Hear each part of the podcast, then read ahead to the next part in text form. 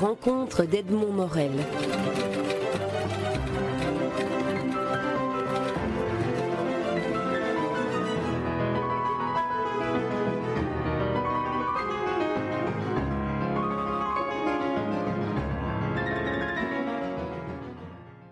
Anne Deschamps, vous êtes philosophe, vous êtes une des, créatrices des, cafés euh, de philosophie. Ma première question portera sur l'intérêt nouveau, mais vous allez me confirmer si c'est effectivement nouveau ou pas, pour la philosophie que l'on découvre dans, tous les cercles euh, citoyens ou dans, dans la population de manière générale.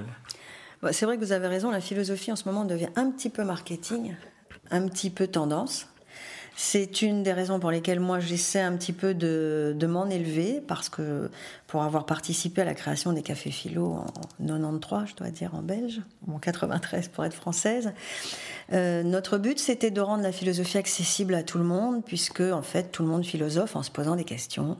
La philosophie euh, servant souvent comme école de vie.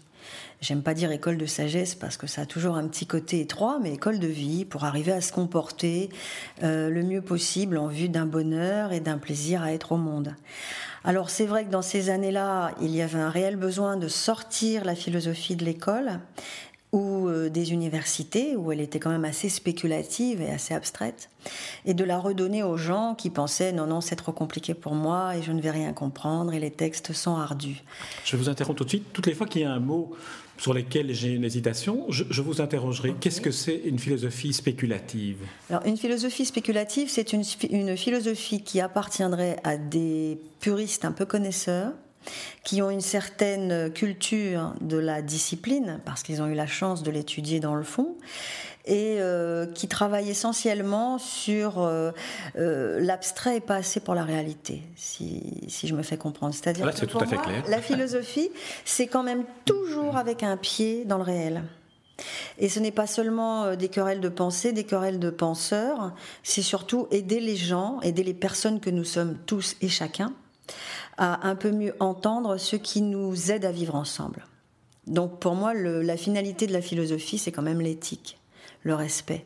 Alors après, qu'on essaie de savoir en quelle année Heidegger a dit euh, l'être de l'étang et l'être de ce qui n'est pas. Ça, je vous arrête sur un mot encore, c'est l'éthique par rapport à la morale. Comment est-ce que qu'on fait la distinction entre l'un et l'autre? Alors, la distinction, l'éthique, elle, elle n'interdit pas, elle prescrit plutôt positivement. C'est-à-dire, la morale vous dira ne fais pas ceci. Et l'éthique vous dira fais plutôt cela, aime ton prochain comme toi-même, entre parenthèses. Donc, plutôt quelque chose de positif qui ne pose pas un interdit.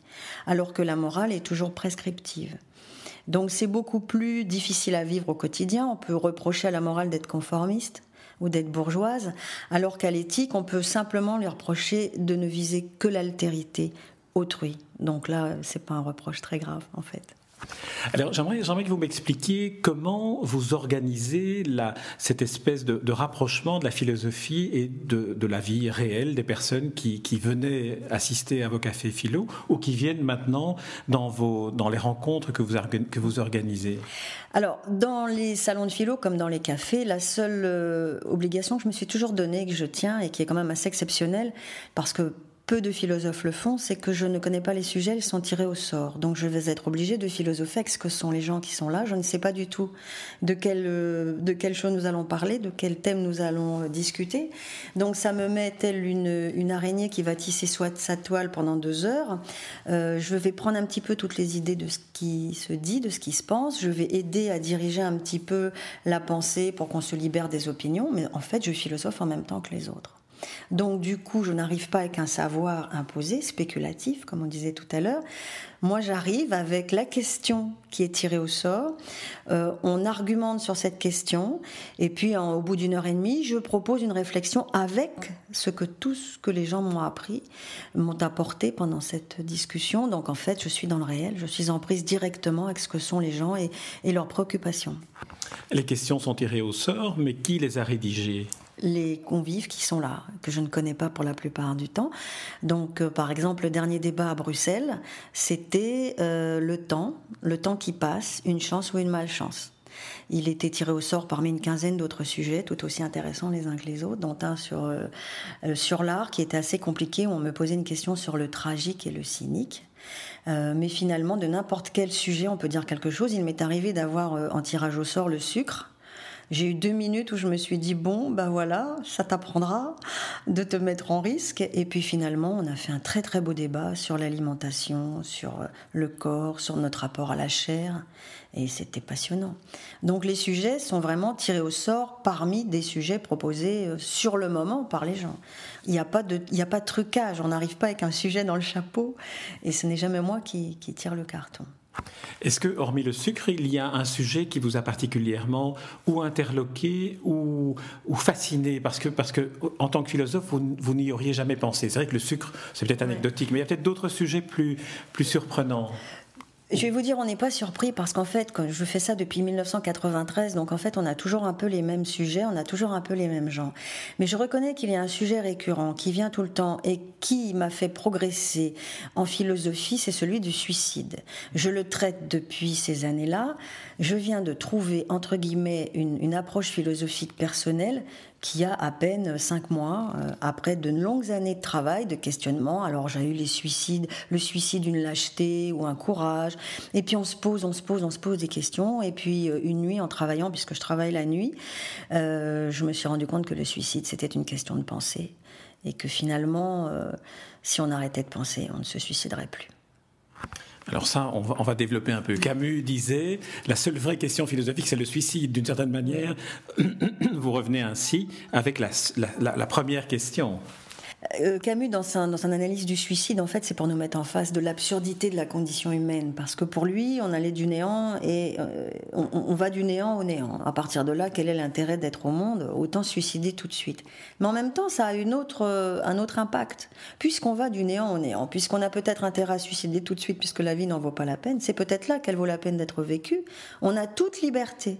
Toute liberté de se faire, de se défaire. Rien n'est grave finalement. Puisqu'on n'est pas là avec une prétention humaine particulière. Donc cette force de l'idée première que le suicide est la solution euh, initiale se retourne contre elle-même en disant bah non, il n'y a pas de raison de se suicider puisque de toute façon rien n'est grave. Donc Camus, c'est toute la liberté et l'optimisme en fait. La liberté et la responsabilité aussi. Aussi, parce que bon, ça là, c'est la responsabilité chez Camus, c'est très important. C'est d'ailleurs un, philosophe qui s'est marqué et démarqué par ses euh, coupures politiques pour ne pas se retrouver euh, coincé et rester un libre penseur. Et euh, c'est vrai que la responsabilité d'être au monde, c'est aussi la responsabilité de ne pas penser n'importe quoi et de ne pas se faire récupérer quittons Camus et revenons vers vous. Donc, pour vous, vous, nous dites, il y a cinq mois, vous avez, vous avez trouvé une approche philosophique du suicide qui est le suicide est lié à la présence, à l'existence de la pensée. J'aimerais que, que, vous élaboriez un peu. Oui, alors là, c'est toujours la même chose. J'en reviens au réel, à cette philosophie socratique du réel. On a les pieds euh, là où sont les gens, là où souffrent les gens. Quand on fait des, des, salons ou des rencontres de philosophie, on est en plein dans la souffrance. Je ne suis pas du tout dans la psychologie, je ne suis pas là pour ça, mais je suis toujours là pour écouter les questions générales. Ce ne sont pas forcément des gens qui viennent dire j'ai envie de me suicider, mais qui ont envie de parler du suicide. Et j'ai beaucoup eu de mal avec ce, thème. Et je vous dis, euh, après moult et moult réflexions, et un très beau livre d'un écrivain français euh, qui s'est suicidé après avoir remis un manuscrit qu'un jour après, qui a écrit Suicide, qui s'appelle Édouard Levé, qui est en, poche au Flammarion, un livre très très fort. Je me suis dit, pourquoi en est-il arrivé là? Et en fait, si on coupe la pensée, parce qu'on se tue parce qu'on ne s'aime plus, parce qu'on ne se supporte plus, parce qu'on souffre. Et qu'est-ce qui nous fait souffrir? C'est la pensée qu'on a de soi, qui est parfois toxique, qui peut, nous, qui peut déformer ce qui se passe, qui, qui nous fait coller à des images qui ne nous vont pas. Si on arrête cette pensée, alors on va faire une vaisselle, on va courir, on va repeindre une pièce, ou cette fille dans sa baignoire qui veut suicider, qui a le plastique sur la tête dans un film américain, qui a le séchoir à cheveux, le téléphone sonne. Et c'est la grande nouvelle de sa vie, elle a le poste euh, dont on pouvait rêver mieux, elle ne se suicidera plus jamais. Donc le suicide, si vous suspendez la pensée au moment où elle vous tue elle-même, le geste ne se fait pas. Et quand j'ai trouvé ça, j'ai trouvé pour moi la grande liberté de l'homme. Et j'ai toujours ces trois mots, enfin ces trois lettres, cut, coupe. Quand tu ne te sens pas bien, quand ça monte, si vous coupez, ben vous ne pouvez pas vous tuer. C'est la pensée qui vous, qui vous pollue. Donc ça, j'ai trouvé que c'était quand même important. C'est assez symptomatique que ce sujet soit un des sujets qui soient les plus récurrents dans, les, dans les cafés philo, dans les salons philo.